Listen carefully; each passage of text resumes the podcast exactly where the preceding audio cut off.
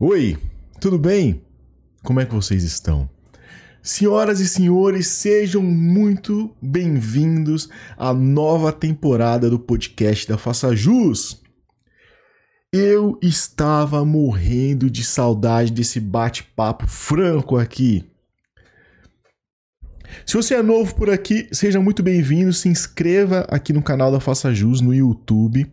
É, senhoras e senhores, esse podcast agora está no YouTube. Se você estiver ouvindo pelo Spotify, favorite aí o podcast da Faça Jus para sempre que tiver um episódio novo, você receber uma notificação. Eu tô muito feliz, na moral, tô muito feliz porque eu amo fazer podcast. Eu amo bater papo com, com especialista, com psicólogos, com os meus amigos, com o pessoal que segue lá o Instagram. Eu gosto de tudo isso aqui, cara, e eu tô muito feliz por isso. E voltamos em grande estilo. Nossa primeira convidada hoje, nada mais, nada menos do que Bianca Lauri. Se liga aí. Bom, vamos lá. Primeiramente, queria agradecer o aceite, eu fiquei muito feliz. Sou muito fã do seu trabalho. Eu, eu já assisti todos os seus podcasts. Assisti você no, no, no Sem Groselha, assisti você no Manual do Homem Moderno. Uhum. E aí Teve eu fiz um. Teve vários. É, aí eu fiz um Exato. react de alguns trechos do, do- da sua participação. E aí coloquei lá no, no TikTok. Cara, e foi um sucesso. Tem vídeos lá com mais de um milhão de views nos seus trechos. Que massa, que massa, que demais. Muito bom, muito bom. Bom, como você é daqui de São Paulo, você conhece um- uma expressão que é muito usada aqui, que as pessoas falam assim: ah, quem é fulano de tal na fila do pão? Pra pessoa se apresentar, falar, ah, eu sou assim, trabalho com isso e tal. E aí, quem é a Bianca Lauri na fila do pão? O que, que você faz? Onde as pessoas te acham? Bom, primeiro eu quero te agradecer pelo convite. Fiquei muito feliz também pelo convite. Eu já tinha visto os teus vídeos lá no TikTok. De alguma forma vieram parar para mim também. Não lembro se foi alguém que mandou, se foi o TikTok mesmo que me mostrou. Mas te agradeço muito pelo convite. Para quem não me conhece, eu sou Bianca Lauri, eu sou terapeuta sistêmica. Eu tenho 25 anos só e estou trabalhando aí com, com internet já faz acho que uns sete anos mais ou menos. Já trabalhei com diversas áreas aí da, da internet. E hoje já faz mais ou menos uns dois anos que eu estou com esse trabalho como terapeuta sistêmica, assim. É, então a galera consegue me encontrar no meu Instagram, que é Bianca Lauri Oficial, e eu tô também no TikTok e no YouTube, tudo Bianca Lauri. Legal, legal. Ô, Bianca, e o- é um público específico, né? Pelo que eu vi, pelo que eu acompanho, é mais direcionado para as mulheres, né? Isso, eu faço um trabalho voltado é, para o desenvolvimento pessoal feminino. Né? Então, eu, eu foco em ajudar as mulheres a trabalhar o amadurecimento delas, a feminilidade também, que é uma questão que a gente precisa trabalhar muito, né? E agora, hoje em dia, quan- na verdade, quando eu comecei, eu estava focando muito na questão da feminilidade, né? Só que hoje em dia eu venho fazendo um trabalho de também trabalhar é, a- a- o lado masculino dessas mulheres porque tá, eu- fui percebendo que existe uma onda agora, que é bem recente, na verdade, né? De um monte de mulheres que eu, eu brinco né, no meu Instagram, que são as coaches de feminilidade, né? Então, são mulheres que estão ensinando as mulheres a serem femininas. Só que elas acabam desenvolvendo um monte de paranoia em ser feminina.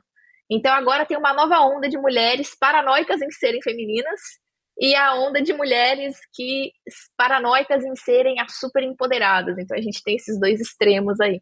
Então eu trabalho com esses dois extremos trazendo esse equilíbrio para elas, sabe? Aham. Será que confunde um pouco com o feminismo? Será que é isso? É, destoa um pouco? É, o feminismo, ele acaba trazendo a mulher para esse para um, pra um desses pra um desses para um desses polos, né, que é o polo da mulher que tá no extremo do masculino.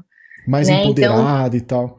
Isso, isso. Então é a mulher que é até meio doido, assim, mas no come... agora eu acho que não tanto, porque acho que as pessoas estão criando um nível de consciência maior. Mas no começo, quando eu falava sobre essa questão da mulher tá muito no masculino, muito no feminino, elas associavam masculino com homem e feminino com mulher, né? Então aí eu- elas acham que eu tô falando que a mulher que tá no masculino é a mulher que trabalha, que conquista suas coisas, e a mulher que tá no feminino é proibido fazer isso, não pode fazer isso, né?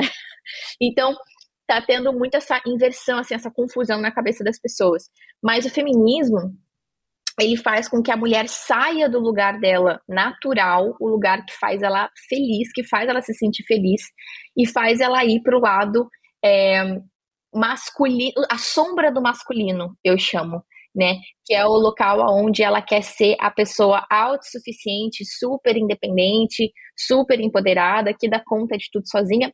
E eu sempre falo, de fato, a mulher ela pode dar conta de tudo sozinha e ela consegue sim dar conta de tudo sozinha muitas vezes ela consegue de uma maneira até melhor do que o homem, porque a mulher ela tem essa capacidade de fazer várias coisas ao mesmo tempo. Para o homem isso é mais difícil, né? Sim, sim. Mas o fato dela conseguir fazer tudo sozinha não significa que isso vai deixá-la feliz. E tá tudo bem ela não querer dar conta de tudo sozinha, porque ela se sente melhor, mais feliz, não dando conta de tudo sozinha, né? Então, Sim. tento trazer um pouco essa visão. É, eu já recebi muitas perguntas lá no Instagram falando assim: é, o que, que você acha das mulheres independentes? As mulheres independentes, ela assusta os homens? É ruim? O que, que você acha sobre as mulheres independentes? Você acha que realmente assusta os homens ou você acha que não? Eu acho que ela assusta os meninos, não os ah, homens, né? Porque o homem ele tem a independência dele. E convenhamos uhum. que nenhum homem que que trabalhou, principalmente os homens que são mais cobiçados. Né? A gente está aqui falando de um homem cobiçado, um homem que tem ali a carreira dele, já se desenvolveu, tem um certo nível de maturidade, tem uma certa estabilidade financeira. Esse homem ele não vai querer uma mulher só para sugar dele. Né? Ele não vai querer uma menininha que vai ser a filha, aonde ele vai ter que bancar 100% essa mulher é, às vezes pode acontecer um, um, consenso ali que, que dá certo, ok, não tem problema nenhum. Mas no contexto geral, esse homem não vai querer uma mulher que sugue a vida dele. Ele vai querer uma pessoa, uma parceira do lado dele, que faça a vida dele melhor. Porque se for para fazer a vida dele pior, não faz o menor sentido.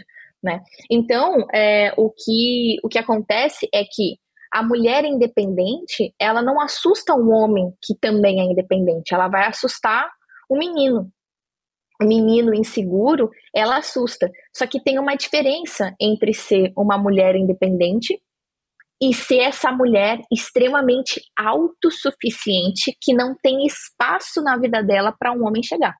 Ah, isso é muito legal. É isso completamente que eu ia falar. diferente. Isso que eu ia falar.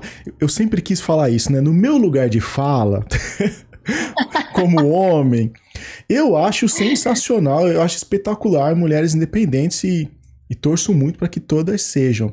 Mas uhum. eu acho que quando vai pro lado do extremo, quando a mulher é muito independente, aí quer fazer tudo sozinho, quer, quer resolver tudo sozinho, eu acho que é ruim, porque o homem se sente incapaz, sabe? Fala, pô, mas Isso. ela não precisa de mim para nada, eu sou nada, eu uhum. sou um Zé Ruela, então, não sirvo para nada.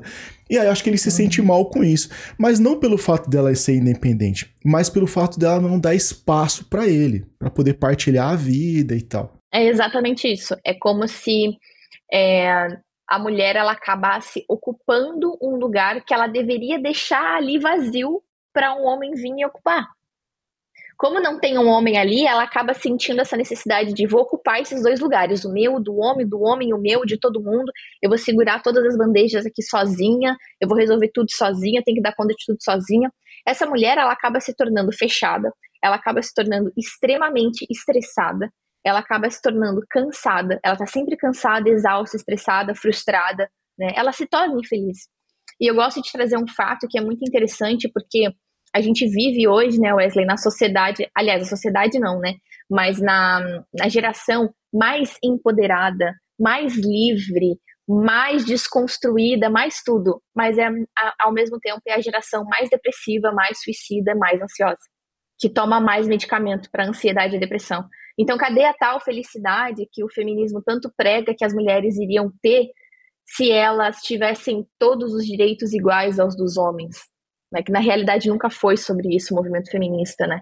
Mas, de todo modo, se esse é o discurso que tentam dizer hoje, que é uma falácia, é, cadê essa felicidade acontecendo? É verdade. Você, você falando assim da, dessa nova geração, você acha que essa geração que tá vindo aí, ela é mais desapegada, assim? é, ela, ela não, não insiste mais num relacionamento, porque o relacionamento é, é difícil.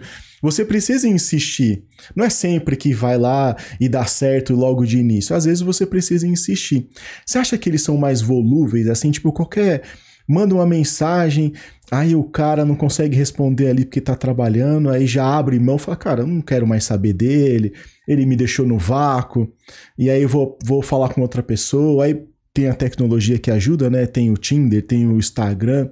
Você acha que essa geração tá mais desapegada, assim? Não insiste mais no relacionamento? Eu não sei se desapegada é a palavra certa, porque eu acredito muito que esse essa postura de fingir ser desapegada é só uma, é só uma mentira, é só uma máscara criada.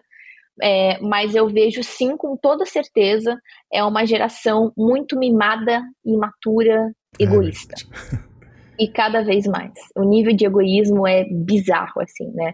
Eu sempre falo, é, tem uma onda também na internet, né? Do se ame em primeiro lugar, se coloque sempre em primeiro lugar, se priorize, né? E eu bato nisso, eu falo, não, não faça isso.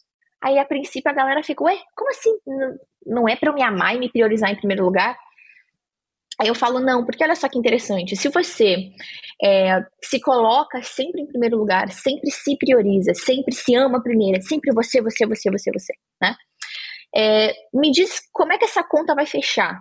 Se todo mundo quer ser amado, todo mundo quer receber esse amor incondicional que tá todo mundo buscando, é mas ninguém quer dar isso. Todo mundo tá se colocando em primeiro lugar, todo mundo tá fechado aqui na sua bolha, né? Como é que essa conta vai fechar? Então nunca vai funcionar essa dinâmica, porque o movimento do amor não dá, não existe amor próprio. Eu sempre falo que não existe amor próprio, porque o amor não é uma coisa que eu pego para mim e é meu. O amor, ele é um movimento, ele é uma ação, né? Tanto ele é uma ação que a gente consegue comprovar pelo fato de que o amor a gente consegue conjugar. Eu amo, Verdade. tu amas, ele ama, nós amamos. Então ele é um verbo. Ele não é um adjetivo, um substantivo, uma coisa que a gente pega e guarda para si. Ele é um verbo. E o que caracteriza um verbo? Um movimento, uma ação. Então o amor ele é uma ação. Ação do quê? Ação de um lugar para o outro. Precisa existir um movimento de um lugar para o outro, porque se não tem movimento de um lugar para o outro, não tem movimento, está parado.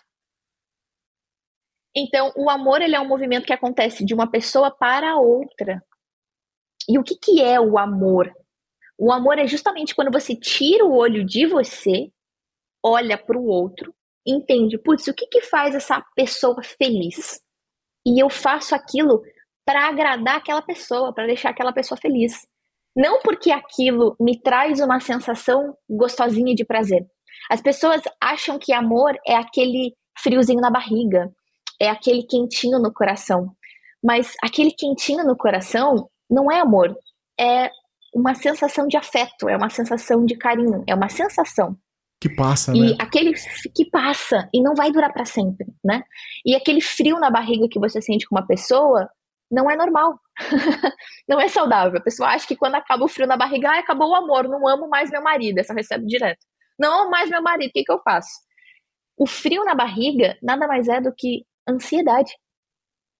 E sentir ansiedade com uma pessoa não significa que você a ama, pelo contrário. O normal, o saudável, é você não sentir ansiedade com uma pessoa. O normal é, é existir tranquilidade. Mas as pessoas estão tão, tão egoístas e tão mimadas que elas não conseguem amar, elas não conseguem receber amor, mas elas estão com uma ânsia, uma sede desesperada por amor, não fazem esse movimento, ficam buscando essas emoções, essas sensações gostosas e altos e baixos e altos e baixos, e isso, é uma, isso são relações doentes esses altos e baixos, esse nível de ansiedade, de, de, de, joguinhos emocionais, disso e aquilo, isso é imaturidade, isso é coisa de adolescente de 15 anos. E se tu tem 20, 20 e poucos anos, 30 anos, 40 anos, tá buscando isso. isso, tá vivendo assim, tá vivendo como um adolescente, né?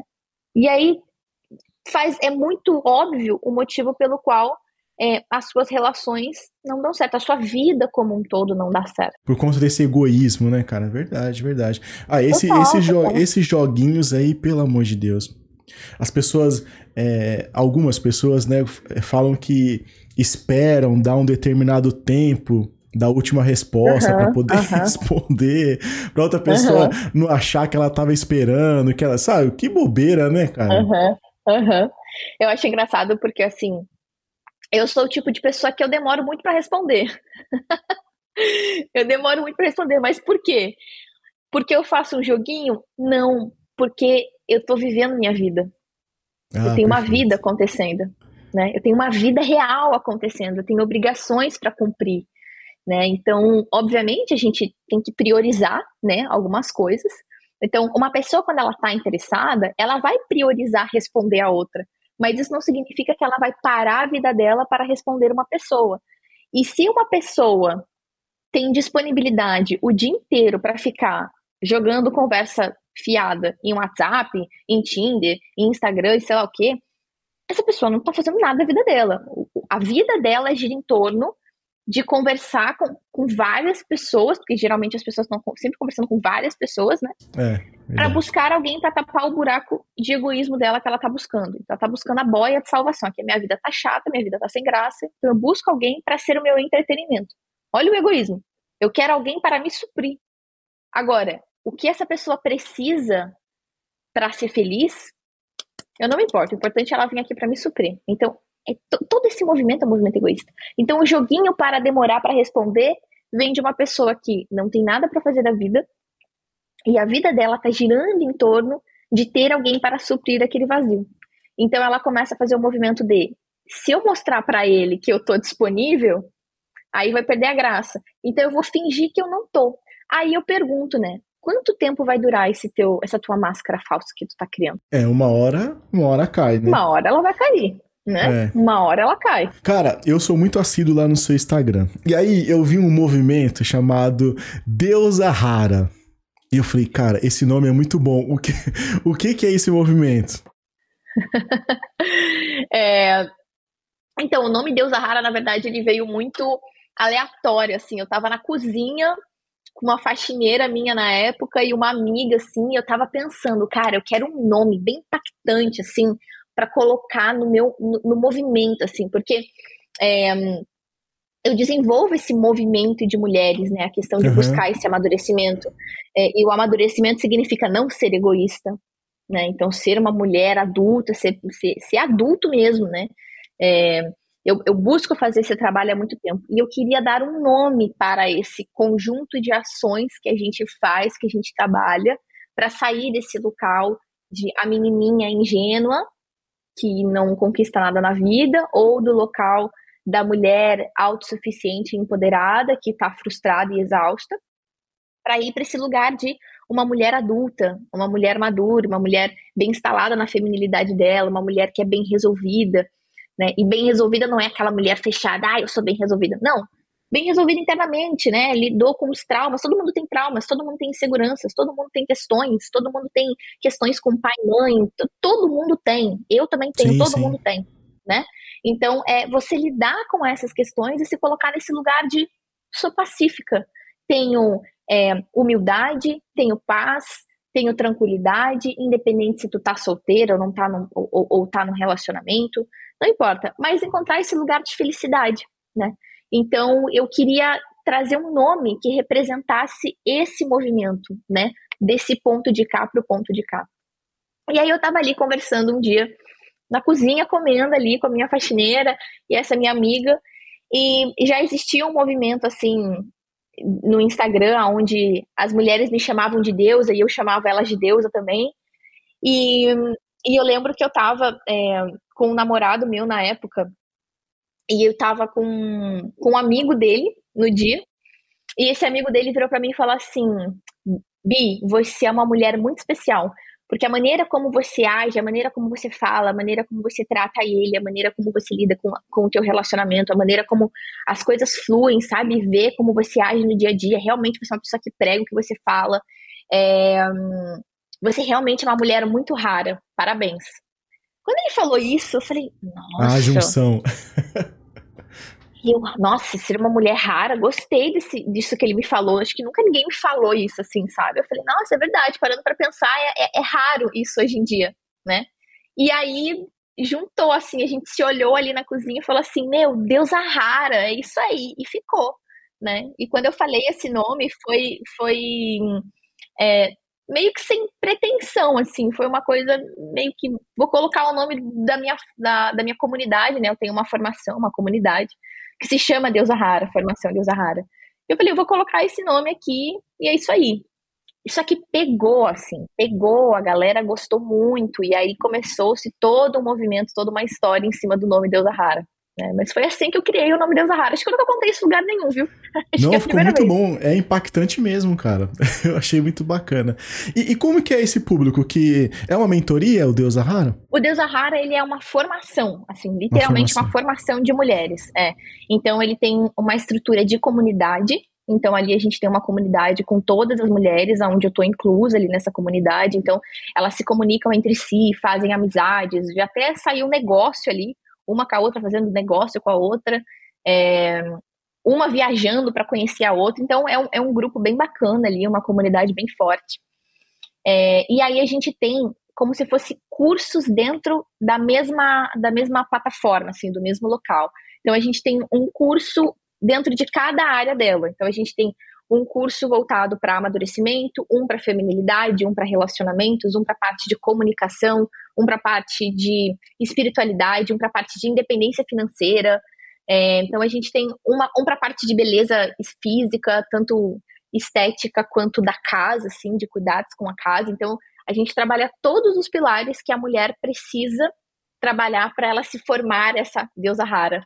Né? Então, é uma literalmente uma formação completa de todos os pilares da área dela. É, hoje é a, maior plataforma assim que existe de desenvolvimento pessoal feminino do Brasil. Não tem nada que realmente sequer minimamente parecido com aquilo que a gente desenvolveu ali no Deus Rara. E está crescendo muito, muito. Então, assim, é, a gente faz com todo o coração. E, e tem mentorias, né? Então, sempre tem mentoria. Então, ontem, por exemplo, teve uma mentoria com, é, com a Lari, que eu trouxe, né? Eu sempre trago mentores de fora, não é só mentoria comigo, todo mês tem mentoria comigo ao vivo. É, mas tem, eu trago outros mentores, cada um numa área específica. Então, ontem, por exemplo, teve o, né, no dia que a gente está gravando aqui esse podcast, uh, na noite de ontem, teve uma aula com uma mentora especialista em milhas aéreas. Então, ela estava ensinando ali a mulherada a desenvolver uma renda extra dentro de casa, pagando as próprias contas. Como que elas podiam pagar uma conta e literalmente conseguir uma viagem de graça. Então, a gente tem de tudo dentro, dentro do Deus Rara. Tem aula ali também com, com uma mentora que ensina a fazer mesa posta. Então, para a mulherada entender como é que faz uma mesa de jantar bonita, aula de culinária, tem consteladores familiares ali dentro também. Então, eles fazem constelação ali com, com as meninas. A gente também tem aula com alguns mentores meus, que são mentores espirituais, que trabalham mais a parte da espiritualidade, com outros terapeutas e psicólogos também, né? Inclusive com o meu professor, o meu professor que me formou como psicoterapeuta, também tem aula com ele lá. Tem de tudo, assim, tem nutricionista, tem, tem tudo. É, Nossa, que demais, é literalmente uma formação, é literalmente uma formação de mulheres.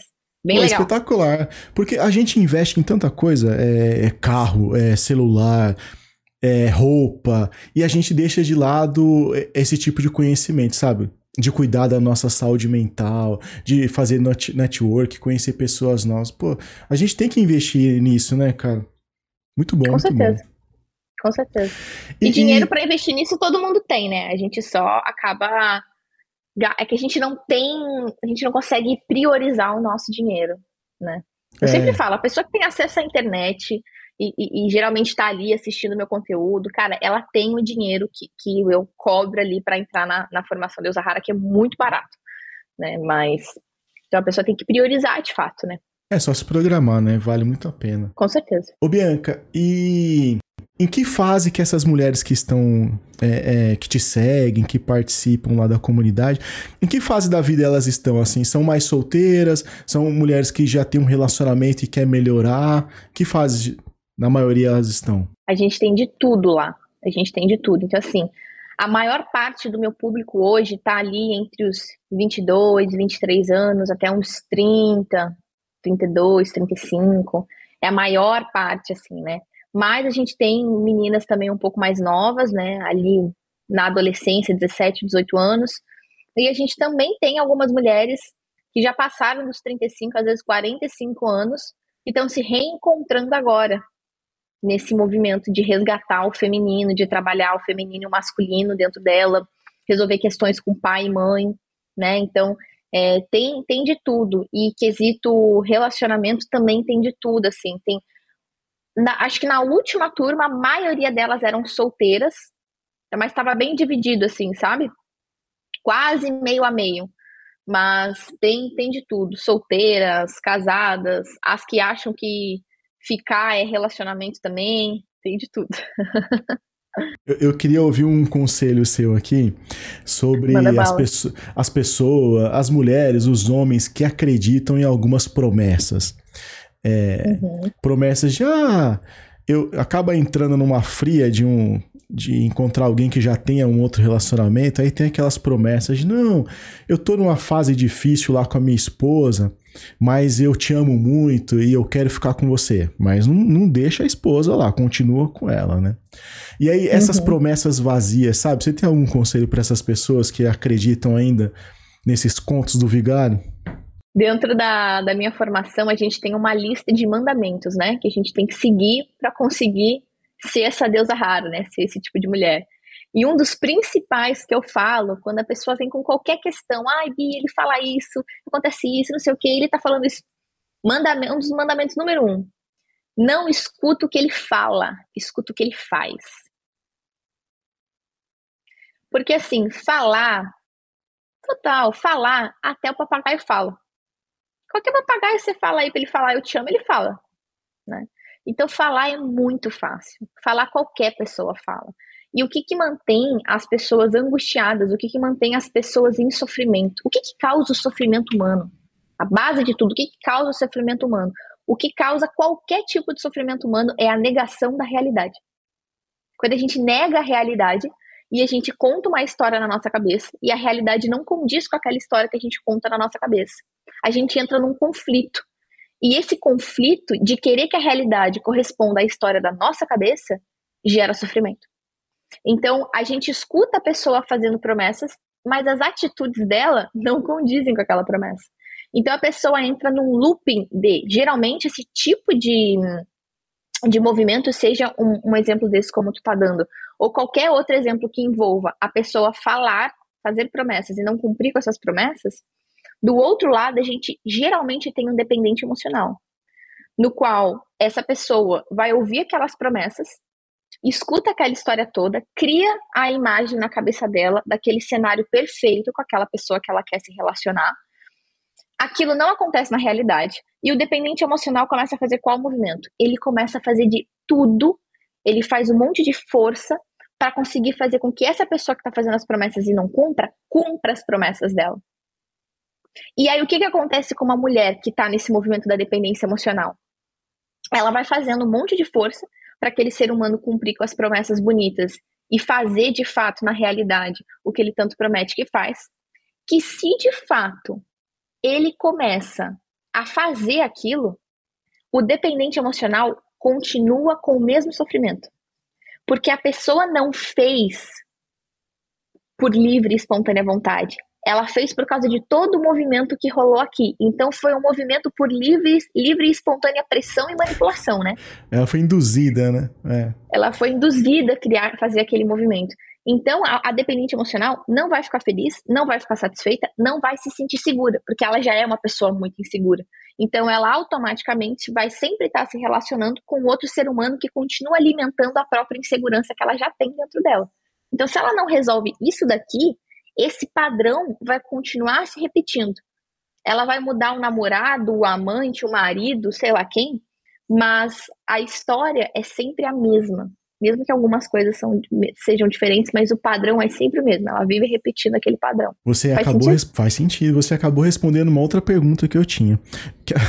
Chega muito para mim assim, se a mulher ou o homem tem a capacidade de mudar o outro.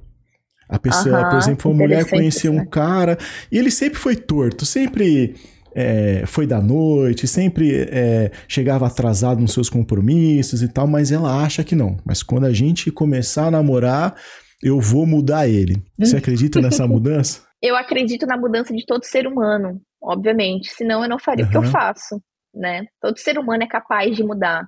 existem algumas exceções, algumas exceções não. Pessoas que têm algum tipo de transtorno de personalidade é, não mudam, né? Porque ela tem um transtorno que não tem, não tem solução. Mas tirando esse tipo de pessoa, todo ser humano pode mudar. Agora, qual que é o ponto que as pessoas têm que prestar atenção? Esse, esse sentimento de eu vou mudar o outro é o sentimento de uma pessoa que tá nessa dependência emocional, né? Eu brinco no meu Instagram, no meu Instagram que são as Carlonas, né? A Carlona é a mulher que ela tem o perfil de ser a resgatadora, ela quer resgatar todo mundo, porque ela quer dar conta de tudo sozinha, né? Então, só que inconscientemente, por que, que ela quer mudar aquela pessoa? Justamente por causa de todo esse movimento imaturo, egoísta que a gente vem falando. Por quê? É, quando ela vê, como ela tá muito desesperada para ter alguém para tapar o buraco dela, ela conhece um fulano. Esse fulano, obviamente, não é o príncipe encantado, porque príncipes encantados não existem e princesas Exato. encantadas também não. Existem seres humanos reais, com luz e sombra, defeitos e qualidade. E esse cara não vai ser o príncipe encantado, mas ela quer que ele seja. E não importa quais defeitos e quais qualidades ele mostrou para ela que ele tem. Ela quer que seja aquele lá porque ela tem o pavor daquele lá não dar certo e ela não conseguir encontrar outra coisa melhor. Porque ela tem vários padrões de escassez, de dependência emocional, falta de pai, falta de mãe, várias questões. Então ela tem pavor de ficar sozinha e não conseguir encontrar alguma coisa melhor. E aí o que, que ela faz? Ela olha para aquela pessoa e na cabeça dela é assim: essa pessoa vai ter que ser aquilo que tá aqui na minha cabeça. Vai ter que ser o, o, o homem com essa checklist aqui perfeita que eu tenho na minha cabeça. Ela tem que ser essa pessoa. Se ela não é, não importa eu vou fazer algum movimento para que ela se torne essa pessoa que eu quero para mim. Inconscientemente, quem que é essa pessoa que ela quer para ela? O pai. O pai que ela gostaria de ter tido na infância e ela sente que não tem. E que nunca teve por algum motivo. Então ela, enquanto ela não resolve essas feridas, ela vai sempre projetar isso na vida real, né? E algumas pessoas me perguntam assim, Bia, mas o que é projetar? Às vezes eu falo projetar e não fica muito claro, né? Muito simples. Pensa quando tu vai no cinema. Quando tu vai no cinema e tu senta ali para assistir teu filme no cinema, a tela do cinema, aonde você está assistindo o filme, ela é branca. É uma tela branca. Não tem filme nenhum passando ali. O filme que tu tá assistindo, ele tá dentro de um projetor, que tá lá atrás da sala, que tá projetando na tela branca o filme. Então eu sempre falo, o projetor da tela do cinema é a tua cabeça, é o teu inconsciente. Então qual que é o filme que tu tá vendo ali? É o filme que está aqui. Se você não é capaz de entender qual o filme que está dentro do teu projetor, tu não consegue ver a realidade, tu não consegue ver a tela branca nunca, tu só vê o filme que está aqui. E aí ela vai fazendo esse movimento de, de projeção daquilo que ela gostaria de ter na vida dela, do que ela gostaria que aquele homem fosse, mas ele não é. E aí entra um ponto muito importante que eu friso muito, Wesley, é, no meu conteúdo. É, esse movimento é um movimento muito perigoso, para todo mundo, para homens e mulheres. Por quê? Porque a mulher que faz esse tipo de movimento, e os homens também, a tendência é que essa pessoa sempre entre numa relação abusiva. Em 99% dos casos, ela vai entrar numa relação abusiva. E quando eu falo relação abusiva, eu não estou falando de relação abusiva que não é abusiva, é só dois, duas crianças batendo boca. E aí tem um monte de gente que fala, ah, que pessoa tóxica, macho tóxico, né? E não sei o que, começa essa, essa coisa arada toda. Eu tô falando de relação abusiva. Relação abusiva é uma relação patológica, uma relação doente, né?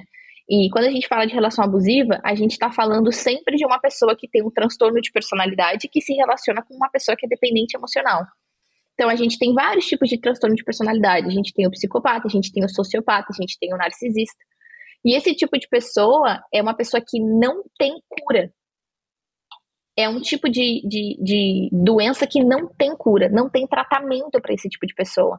E aí você, o dependente emocional, se conecta muito com os psicopatas narcisistas, e ela quer mudar esse ser humano, que nunca vai mudar. Então, o que, que o que, que vai acontecer nessa dinâmica? Ela vai aceitando todo tipo de abuso cada vez pior na esperança de que um dia ele vai ser o príncipe encantado que ela tanto deseja. Mas ela está sendo abusada de todas as maneiras que você possa imaginar. E ela continua ali. Parece que o outro percebe que é que a pessoa é dependente, né, e se aperceita dessa situação, percebe, né, cara? Percebe. Porque se encaixam perfeitamente. Porque se fosse uma pessoa saudável, uma pessoa saudável não consegue tolerar um dependente emocional. Olha para o dependente emocional e fala: misericórdia, que pessoa insuportável, carente, desesperada, sai para lá, agoniante. Não dá, nenhuma pessoa saudável se relaciona com dependente emocional. A única pessoa que tolera um dependente emocional é uma pessoa psicopata. Porque ela vê ali exatamente tudo que, tudo que ela precisa, né?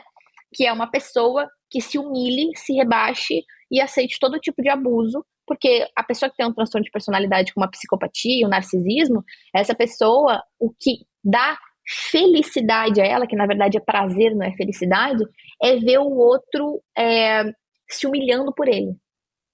Quanto mais poder o psicopata, o narcisista percebe que tem sobre o outro, mais ele se sente poderoso. Porque o transtorno de psicopatia e de narcisismo tem essa característica de se sentir poderoso. Eu sou o melhor. E todo mundo é fraco e eu consigo controlar e manipular as emoções de todo mundo. Né? Então, é, ele vai sempre estar tá fazendo esse movimento de querer controlar as emoções do outro. E a única pessoa que se permite ser manipulada e ter as suas emoções controladas é a pessoa que está muito fraca emocionalmente falando, uma pessoa muito imatura, uma pessoa dependente emocional. Essa pessoa vai ser manipulada. E é tudo que o psicopata precisa. Então, é um grande perigo, né? E, e quando eu digo perigo, é perigo mesmo. Então, assim, é, os casos de, de violência que a gente vê, e não só contra a mulher, tá? Porque muito se fala sobre os casos de violência com a mulher, assassinato de mulher, mas os homens são a maioria desses casos, tá? Os homens são os, os homens morrem muito mais dentro de casa. Os homens têm muito mais esse problema. Os números dos homens são muito maiores do que os das mulheres, mas é que se coloca muita mídia no, no caso feminino, né? Mas é aí que a gente vê é, homens e mulheres apanhando. É aí que a gente vê homens e mulheres sendo assassinados. É aí que a gente vê homens e mulheres se suicidando por causa de relacionamentos.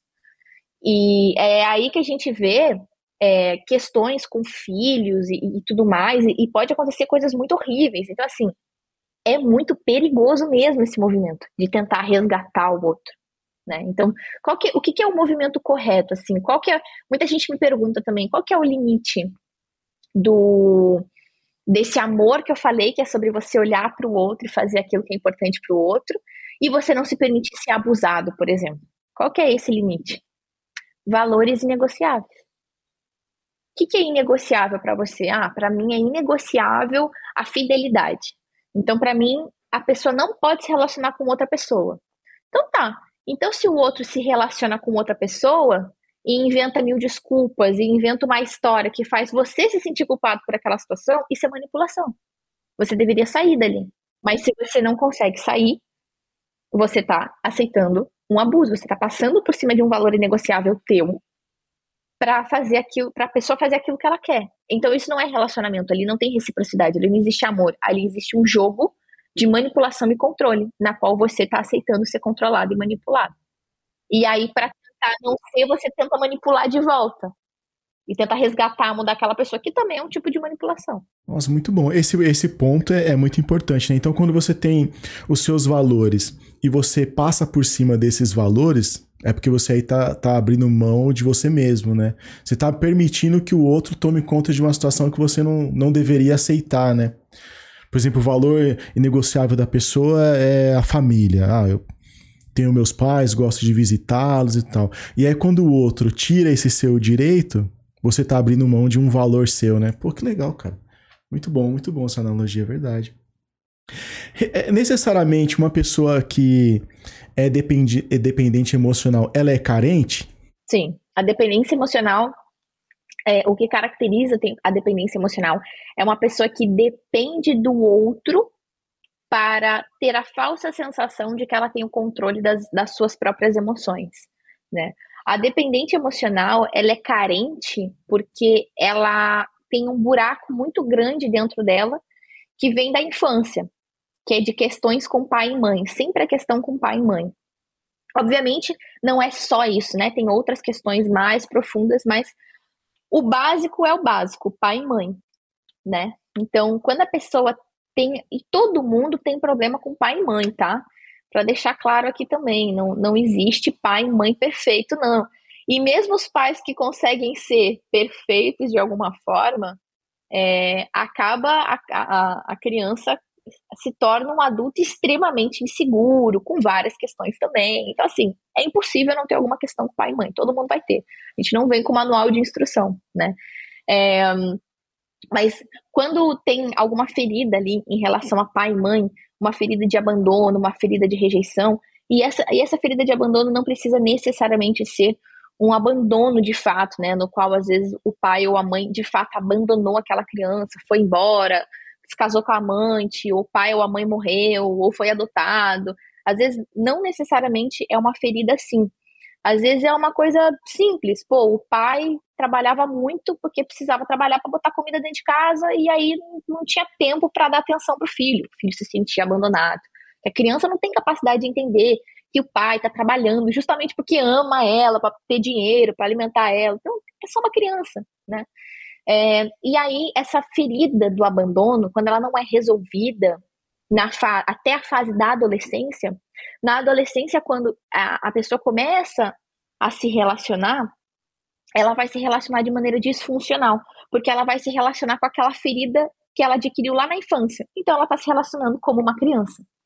Então, o que, que é o mundo da criança? A, a vida da criança se resume em conseguir atenção, amor, carinho, afeto de pai e mãe. Criança não tem conta para pagar, a preocupação de, putz, tem aquele boleto do mês que vem, aí tem esse problema aqui da, da pô, tem a gravação, tem isso e aquilo, tem, a, tem o aluguel, tem o cachorro, tem, a criança não tem essas preocupações. A preocupação da criança é, eu preciso me sentir amada pelo meu pai, pela minha mãe. Eles precisam me ver, me reconhecer, me aplaudir quando eu tiro uma nota alta no colégio, sei lá. Esse é o mundo da criança, né? Então, se ela não resolve aquela ferida e ela vai crescendo, ela vai buscar o que no mundo adulto, se ela é internamente uma criança? Essa mesma necessidade de se sentir vista, amada, reconhecida, validada, que ela queria ter sentido de pai e mãe. Só que agora, como ela é tá adulta no mundo, não tem pai e mãe, ela vai buscar isso aonde? Dos outros.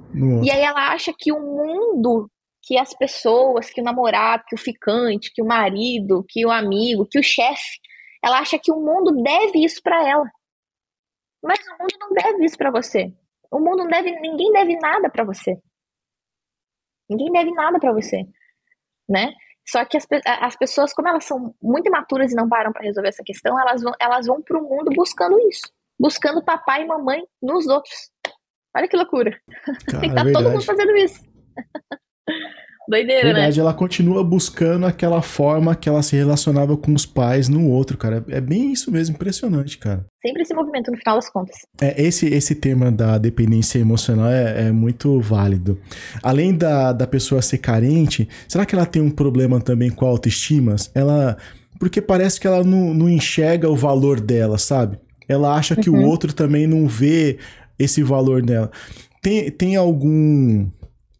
É, você trata alguma coisa sobre autoestima também na mentoria? Na, uhum, nas sim. Deusa Rara? sim, com certeza. E eu vou até te falar uma coisa meio polêmica aqui, hein? Olha. Que o negócio. Tu sabe que as minhas falas são polêmicas, né? A princípio a pessoa fica, meu Deus, mas que absurdo essa menina está falando. mas aí depois você medita sobre o que eu tô falando e você percebe, pô, faz todo sentido, é isso aí mesmo, né? É, na realidade, essa questão da autoestima, por que, que é polêmico, né? Porque, vamos pegar essa frase que tu falou, né? Às vezes a pessoa não enxerga o próprio valor. E aí eu sempre trago o questionamento: será que essa pessoa de fato tem valor? Porque o simples fato de tu nascer e estar tá ali no mundo não significa que tu tem um valor, não. Porque as pessoas acham que ela é o alecrim dourado, né? Mas eu tenho um valor, tenho uma missão, uma coisa especial. Não, tu é só mais uma pessoa no meio de 7 bilhões de pessoas no mundo. Eu sou só mais uma pessoa, tu é só mais uma pessoa, né? Não Você me fez refletir Porque... agora, hein? Não é? Então, tipo assim, é, vamos começar por esse ponto, por essa linha de raciocínio, né? Você não é o alecrim dourado, ninguém é o alecrim dourado que nasceu e só por ter nascido tem um super valor imensurável. Não, o valor próprio, ele é algo que tu tem que construir. E como é que a gente constrói o nosso valor? Tendo algum tipo de utilidade na vida. Se tu não tem utilidade nenhuma, tu não tem valor. Vamos supor, se tu compra um, um sabonete, compra um sabonete. O sabonete ele serve para quê? Para tu se limpar, para tu usar e tudo mais, né? Então o sabonete ele precisa ser gasto, ele precisa ser usado para ele ter utilidade. Se você compra aquele sabonete e guarda na gaveta, porque ele é um sabonete especial, o alecrim dourado, ele serve para quê? Para pegar pó. Não serve para nada. Então, o ser humano, ele é feito para ser usado mesmo. Nossa, mas o fulano me usou. É, o que eu, Bianca, eu gosto, adoro ser usada pelas pessoas. Olha o trabalho que eu estou fazendo aqui. Eu estou sendo usada pelas pessoas todos os dias. As pessoas me usam para aprender, as pessoas me usam para evoluir, as pessoas me usam para adquirir conhecimento, para amadurecer. Então eu tenho uma utilidade. A partir do momento que eu tenho uma utilidade, ou seja, que eu tiro o olho do meu umbigo e paro de achar que eu sou alecrim dourado apenas por respirar, e começo a buscar ter uma utilidade para as pessoas, para o mundo, né? O trabalho é isso, pô. O trabalho é a gente é, ser útil para alguma coisa, tu tem que ter uma utilidade. Então, quando tu tem uma utilidade, e não só no trabalho, mas na tua vida, você começa a construir o teu valor. E quanto maior o nível da tua utilidade, maior o teu valor. Quanto mais útil você é, maior o teu valor. E aí, quando você vai fazendo esse movimento, brota uma sensação e um sentimento muito doido dentro do teu peito, que é o sentimento de merecimento. Aí a gente começa a falar sobre autoestima e sobre ter um valor próprio. Porque quando você faz muito, quando você tem uma utilidade muito grande, você faz, você realiza muitas coisas concretas, você sente aqui, pô, eu mereço muito em troca. Eu mereço um bom tratamento, eu mereço receber muito dinheiro, porque eu tô fazendo todo esse movimento aqui, eu tô agregando para as pessoas, eu tô agregando para o mundo, eu agrego para o meu parceiro, eu agrego para minha família. Eu sou uma pessoa amável, as pessoas gostam da minha companhia, eu transformo a vida das pessoas na minha volta numa coisa melhor. E eu não tô falando para você criar um Instagram que nem eu fiz, fazer um trabalho que nem tu fez. Eu tô falando no teu dia a dia mesmo, com a tua família, é uma pessoa que reclama o dia inteiro, xinga todo mundo, tu não tem valor. Tu é uma pessoa chata e insuportável. Não tem como tu ter autoestima assim. A autoestima é o quê? É a capacidade de você perceber que você tem valor. Só que não, você não percebe que tem valor se você de fato não tem. Você precisa construir esse valor. Porque é automático. Você vai ficar olhando e percebendo: nossa, mas eu tenho valor. Eu tenho valor, porque eu estou construindo, eu faço, todo dia eu levanto a cama e construo um valor. Então, a partir desse momento, você vai mudar completamente o sentimento que você tem aqui em relação a você mesma. E não é só um sentimento vago, igual aquele calorzinho que a gente falou no começo, né? Que vem e vai, vem e vai. Não, é um sentimento concreto, é um sentimento real. É um sentimento que você constrói todo dia da sua vida, porque todo dia você está construindo o teu valor. E todo dia você busca se aprimorar. Então, se você é uma pessoa que investe em desenvolvimento pessoal, em autoconhecimento, em ler, em estudar, em ser educada, um mínimo de educação no dia a dia, com a, com a pessoa no trânsito, a pessoa te xingou, tu simplesmente não, não xinga de volta. A pessoa a caixa do supermercado te atende mal, grosseira. Porque, pô, às vezes ela teve, às vezes ela tá com um problema sério na casa dela, não tem como comprar comida para botar na casa dela. É óbvio que ela vai estar tá com cara de revoltada. Aí tu vai, alecrim dourado, acha o quê? Ai, ela tá sendo grossa comigo. Meu, tu não sabe o que a pessoa tá passando. Faça você a tua parte. Dá um sorriso para essa pessoa. Se você dá um sorriso para essa pessoa, você, às vezes você faz o dia dela. Você faz ela repensar umas questões dela. Tipo, olha o nível de utilidade que tu tem quando tu simplesmente sorri para as pessoas na rua. Sabe? Então, eu tô falando desse tipo de coisa. Quando a gente faz esse tipo de movimento, a gente tem utilidade. E quando a gente tem utilidade, a gente tem valor. Por que, que a gente paga caro num, num fone de ouvido, num celular, que tem a mesma função que qualquer outro fone de ouvido celular? Porque isso aqui tem mais valor, isso aqui tem mais funções, faz mais coisa, tem mais utilidade. Ser humano é a mesma coisa. Quanto mais utilidade você tem, mais valor você tem. Quanto mais valor você de fato tem, não que eu sinto que eu tenho valor, não, que você tem uma coisa concreta, mais autoestima você desenvolve. Mais esse merecimento é também, né? Mais merecimento também. Então, esse é o segredo da autoestima. Diferente do discurso do amor próprio, de se coloque em primeiro lugar, isso não vai te dar autoestima nenhuma, entendeu? Isso vai piorar a tua situação. Tu vai ficar cada vez mais egoísta, cada vez mais imaturo, cada vez mais birrento e vai continuar cada vez mais solitário. Isso eu, e isso eu não, eu não preciso nem comprovar. Eu tenho certeza que qualquer pessoa que estiver ouvindo esse podcast agora vai me dizer que é verdade. Eu fico escutando a vida toda esse discurso de se ama em primeiro lugar e continuo no mesmo buraco. Nada mudou, né?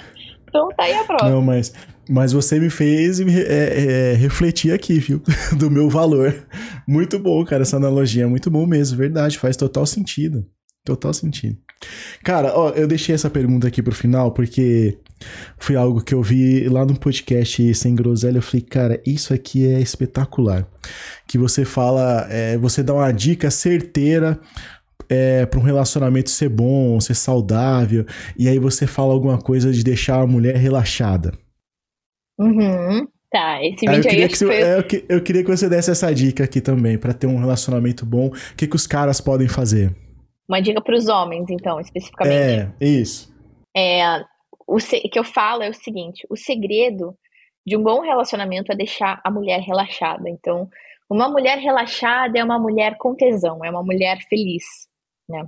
Óbvio que, se a gente está falando de uma dependente emocional, ela nunca vai se sentir assim, né? Mas no contexto geral, o que a mulher precisa é se sentir relaxada. Por quê? Porque o, o feminino é o elemento receptivo. E o masculino é o elemento penetrante. Como assim? É, vamos olhar para como surgiu os primeiros relacionamentos humanos, né?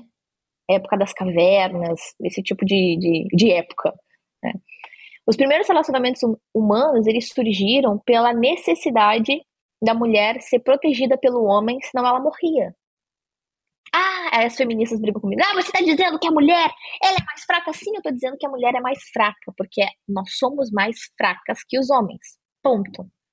Ah, mas eu quero que. Não, essa é a realidade. Os homens têm 10 vezes mais testosterona que a mulher, e isso faz com que eles tenham músculos mais fortes, corpos mais quadrados, um corpo, um, hormônios, tudo completamente diferente da mulher. A mulher não precisa falando, da mesma né? força física que o homem.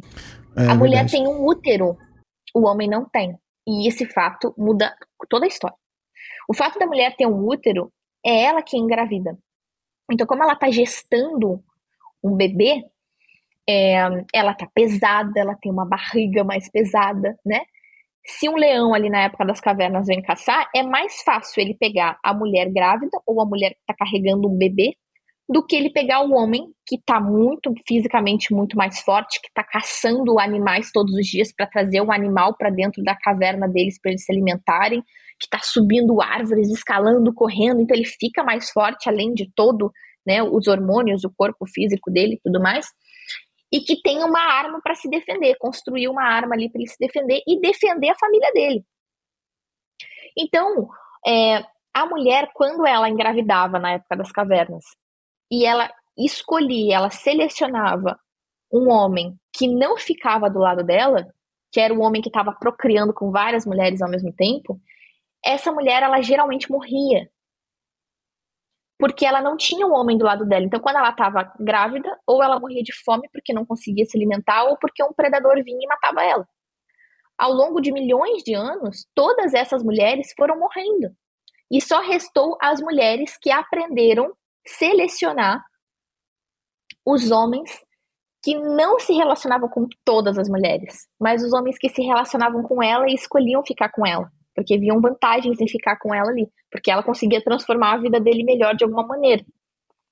Então foi restando essas mulheres, e assim a gente foi desenvolvendo os primeiros relacionamentos humanos. Quando o homem ficava do lado dessa mulher, ela não precisava ficar o tempo todo sob tensão com medo de um leão vir matar ela, porque ela tinha um homem ali para protegê-la. Então ela ficava relaxada. A mulher, quando ela tá sob tensão, ela fica estressada. E toda mulher pode comprovar isso. Quando tu tem um projeto de trabalho muito grande para fazer, quando tu tá com um monte de problema financeiro, quando tu tá sob tensão, tem algum, algum predador aí na, na, na tua vida, tu fica estressada, tu fica exausta, tu fica esgotada. E o homem também fica estressado, mas é diferente, por quê? Porque quando a gente soluciona problema, soluciona algum tipo de questão, em nosso corpo, ele produz mais testosterona, seja você homem ou mulher. E testosterona é um hormônio masculino. Então, quando um ser humano está sob estresse, a gente produz cortisol, tanto homem quanto mulher. Só que o que, que abaixa o nível de cortisol no homem? Mais testosterona. E o que, que abaixa o nível de cortisol na mulher? Mais estrogênio e progesterona. Então, se resolver problemas produz mais testosterona, a mulher, quando ela tá com muito cortisol e ela só fica resolvendo o problema, ela vai aumentando o nível de testosterona. Então, ela vai ficando mais estressada, vai aumentando o nível de cortisol. Para o homem, é o contrário. O homem gosta de resolver problema. Para o homem, quando a mulher tá com um problema e ela pede ajuda e ele resolve o problema dela, nossa, o homem se sente extremamente especial. Ele fala, pô, sou foda. A mulher Verdade. detesta resolver problema. A mulher, ela gosta de tranquilidade. E sabe, sabe uma coisa muito interessante, Wesley, que, que comprova tudo isso? É. Meme no TikTok, pô. Os vídeos engraçados no TikTok. Outro dia, tava uma, um, um, um, um vídeo que tava aparecendo direto, assim, para mim, que era aqueles áudios de dublagem que a galera faz. Uhum. Era um áudio de uma musiquinha e uma pessoa, só uma, só uma pessoa gritando, ah! De um áudio assim. E aí a galera eh, tinha vários vídeos de mulher que apareceu assim para mim. É, ela gritava, né, ali no áudio e aparecia assim na legenda. Eu me matando de trabalhar aqui, mas desejava ser a esposa que faz yoga duas horas da tarde. Ah, verdade. Né? Uhum. E sempre tem, sempre tem uns memes que comprovam tudo isso. E a galera, ah, nossa, sim, sim, sim. Por que, que isso viraliza? Porque todo mundo se identifica, porque lá no fundo Verdade. a mulher não quer se matar de trabalhar, ela quer estar tá lá no shopping, ela quer estar tá na yoga duas horas da tarde, ela quer estar tá como? Relaxada. Então é óbvio que eu não estou dizendo para os caras, de, fique se matando de trabalhar e deixe sua mulher fazer yoga. É óbvio que tem pessoas que vão poder ter essa qualidade de vida, tem pessoas que não. Quando a gente fala da, da maioria do Brasil, né, da população, é óbvio que essa não é a realidade. Mas é, o fato do cara prover uma segurança para a mulher deixa ela relaxada. Que tipo de segurança? Hoje em dia, o que a gente mais vai buscar é a segurança emocional. Porque a segurança física, ela é natural, né? Mas não tem um leão que vai vir me caçar. Mas a segurança física é no sentido de, tô andando na rua, vai vir um assaltante. Eu não quero que o cara que esteja do meu lado me pergunte, tu quer que eu te ajude? Ou que ele se esconda e eu tenho que ajudar ele é automático eu esperar que ele vá me, me, me proteger, né? E, e, é natural que o homem, ele dê a vida pela mulher. É natural, né? Mas o ao contrário não, não, não é natural, não acontece? Então, assim, é, desde que a mulher se, sinta essa segurança do homem, sinta que aquele homem realmente está só com ela, que aquele homem zela pelos sentimentos dela, porque é, precisa existir essa reciprocidade, esse, esse, equilíbrio entre dar e receber. E o que, que é o dar e receber numa relação? A mulher fazer o papel dela de mulher e o homem fazer o papel dele de homem. Então, quando a mulher ela é o suporte do homem, ela ajuda o homem em todos os sentidos da vida dele, ela está fazendo o papel dela, deixando ele ser homem, mas dando esse suporte. É tudo que o homem busca. E o que, que a mulher busca? Segurança. Então o homem tem que dar isso de volta. São coisas diferentes, mas que se complementam. Um não é Perfeito. melhor que o outro, um não é mais incrível que o outro, um não é superior que o outro. Até porque quando existe hierarquia, a gente não está falando de um relacionamento amoroso, a gente está falando de uma relação de pais e filhos. Entre pais e filhos existe hierarquia. Os pais são sempre maiores, porque vieram antes, porque vieram primeiro, né? A gente não precisa dos nossos. Ah, os nossos pais não precisam da gente, porque sem a gente, nossos pais continuam existindo. Mas a gente precisa dos nossos pais, porque sem eles a gente nem existir. Então eles vieram primeiro, eles são maiores. Existe a hierarquia, uma lei sistêmica. Mas no relacionamento não pode ter hierarquia. Precisa existir um equilíbrio perfeito entre dar e receber. E a gente não. Eu não estou dizendo que, ah, eu só vou te mandar mensagem, então se você me der, porque precisa ter equilíbrio de dar e receber. Não. Cada um dá aquilo que o outro não possui. Mulheres têm coisas que os homens não possuem e que os homens precisam, e homens têm coisas que mulheres não possuem e que nós precisamos. Então, quando a gente tem esse equilíbrio, bingo, a gente tem um relacionamento não perfeito, porque relacionamentos perfeitos não existem, perfeição Verdade. não existe em nenhum sentido. Vai ter conflitos, sim, vai ter coisas aonde vocês não vão é, concordar 100% sim, porque não existe o príncipe encantado e nem a princesa encantada, existem seres humanos reais, né? É, mas vai existir uma relação de parceria e de amor genuíno, porque o amor é esse movimento, essa troca, essa dança que vai acontecendo. E é uma coisa natural. Quando tu trabalha a tua maturidade, se desenvolve como mulher, como homem, isso acontece naturalmente. Tu não precisa ficar se forçando para encontrar uma pessoa, se forçando para mudar uma pessoa. Não, tu pode ir construindo a tua vida, que no meio ali da tua vida, que é tão bacana, tu vai conhecer pessoas. E alguma pessoa ali vai dar um match em algumas coisas que vai fazer sentido ter essa troca e que vai ter valores alinhados. Então não tem, não tem que ter essa preocupação, esses jogos e tudo mais, né? Isso se torna pesado demais. Acho que é mais ou menos por aí. Essa é a linha de raciocínio. Não, mandou muito bem, cara. Eu, eu, isso de você colocar os dois ali no mesmo patamar e dizer que os dois são iguais faz total diferença. Porque tem alguns caras que falam: ah, mas eu, eu, não, eu não sei chegar na mulher, eu não sei o que falar. Mas muitas das vezes é porque ele já chega para conversar com ela, colocando ela acima dele, num patamar acima. Isso. E aí sai uhum. tudo errado, cara. Cara, quando você vai iniciar uma conversa, você tem que se colocar ali de igual para igual. Um relacionamento é de iguais, né? Muito bom, uhum. muito bom. Exatamente. Iguais, mesmo nível de importância, né? Mas em coisas diferentes, em coisas que se complementam. Acho que esse é o. Acho não, esse é o grande segredo da, da coisa toda, né? É uma das leis que regem a existência, que regem o mundo, o universo, toda a existência e a realidade, né? Que é a lei das polaridades. Tudo na vida tem dois polos, né? Dia e noite, claro, escuro, esquerdo, direito, consciente, inconsciente, razão, Bem emoção. Homem mulher. É, então assim, tudo tem Verdade. dois polos. Então, no corpo humano, esses polos se manifestam no sexo feminino e no sexo masculino. Só tem esses dois aí. Né? Então, ou você nasce homem, ou você nasce mulher. E aí, você, o homem tem coisas que a mulher precisa, a mulher tem coisas que o homem precisa. E assim por diante, a gente faz Isso essa troca bacana aí. Todo mundo fica feliz e tá tudo certo. Muito bom, muito bom. Passou muito rápido, cara. Já deu uma hora já, pô. Passou muito rápido. Bianca, eu, eu, queria agradecer, fiquei muito feliz com o seu aceite, eu fiquei muito honrado, porque eu gosto muito do seu trabalho. E eu tenho certeza que esse podcast vai ajudar muitas pessoas, cara, que vão esclarecer dúvidas, vão, vão se tornar deusas raras. Uhum, uhum. Deixei e quem seu... gostou aí do. Não, eu, eu ia só, falar isso. Só ia falar que eu deixei o seu, o seu Instagram aqui embaixo, mas eu queria que você reforçasse aqui pro pessoal te seguir lá e, e conhecer mais o seu trabalho. Para quem gostou aí do podcast, vocês estão extremamente convidados e serão muito bem-vindos ali no meu Instagram, que é Bianca Lauri Oficial. No meu canal no YouTube também, eu sempre recomendo tu se inscrever no meu canal no YouTube, que é Bianca Lauri. Né, lá é onde eu posto bastante vídeo, bastante conteúdo, um conteúdo mais completo, assim, né? No Instagram, estou sempre respondendo perguntas, estou sempre ali disponível, né? É, e também me seguir lá no TikTok, também tem muito conteúdo, muito corte de podcast, estou sempre por aí nos podcasts afora. E, mas me sigam lá, tem o meu livro também, o meu livro Manual da Mulher de Alto Valor, para a mulherada conhecer.